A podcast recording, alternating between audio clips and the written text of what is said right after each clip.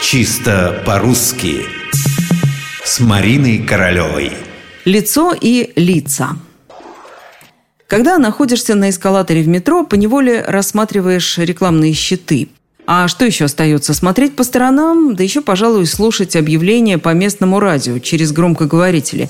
Здесь реклама, и предупреждения самого разного рода. Такая-то станция закрыта, другая, наоборот, заработала после ремонта. Не забывайте вещи в вагонах. Или вот это. Обращайте внимание на подозрительных лиц.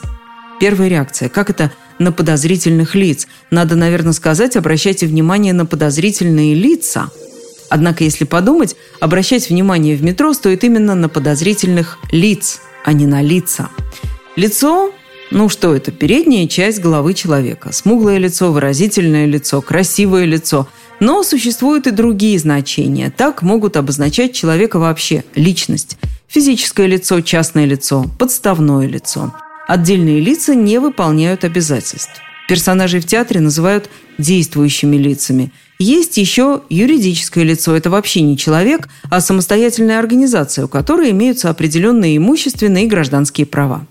Так что же нам все-таки делать с подозрительными лицами? Обращать внимание на подозрительных лиц или на подозрительные лица? А все просто.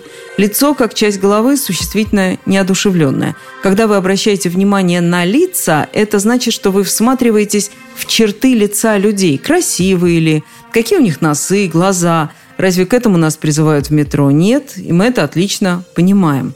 А вот если речь идет о лице как человеке, как личности, мы, конечно же, имеем дело с одушевленным существительным. Обращайте внимание на подозрительных лиц. Это значит, обращайте внимание на подозрительных людей. Вот и все.